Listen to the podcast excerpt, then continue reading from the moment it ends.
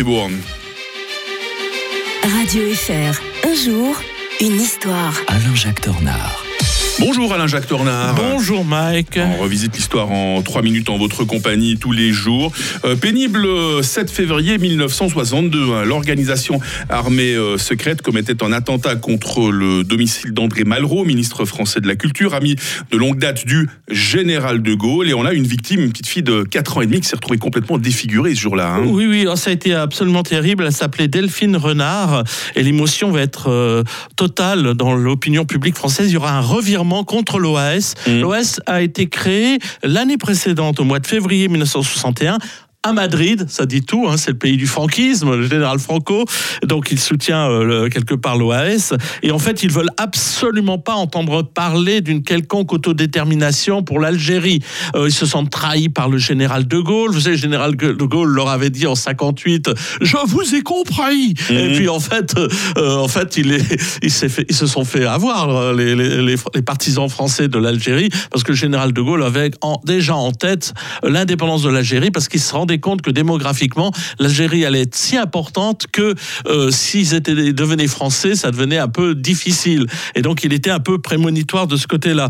Et donc, euh, voilà qu'ils ont cette idée de commencer des, des campagnes d'attentats euh, pour toucher euh, au sens propre et même figuré euh, les généraux de Gaulle et qu'on a cette idée saugrenue de déposer une bombe. Et puis, en fait, elle n'atteint pas du tout le, le ministre André Malgros, le grand écrivain, mais une, une, une victime qu'on a, comme on dit de nos jours, collatérale. Euh, Mais alors, ça entraîne des, une émotion euh, terrible. Et dès le lendemain soir, le ministre de l'Intérieur interdit une manifestation dans la crainte de débordement.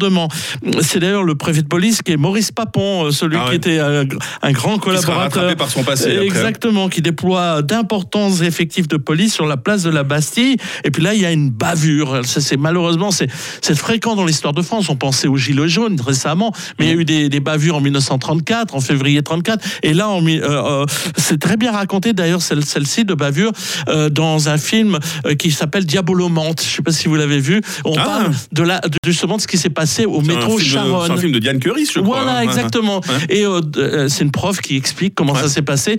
En fait, la, la, la foule est acculée dans- sur une bouche de métro qui est restée ouverte et les gens se meurent écrasés dans le métro. Il y a, on, va- on- il y a quand même huit victimes, c'est quand même euh, pas rien. Sharon est restée dans l'imaginaire collectif de la gauche comme un, un- Mhm. parce que ce sont essentiellement des, des communistes qui ont été tués, mais, mais des tout jeunes, hein, des, un jeune ouvrier de, de presse de, de 15 ans qui a été euh, tué.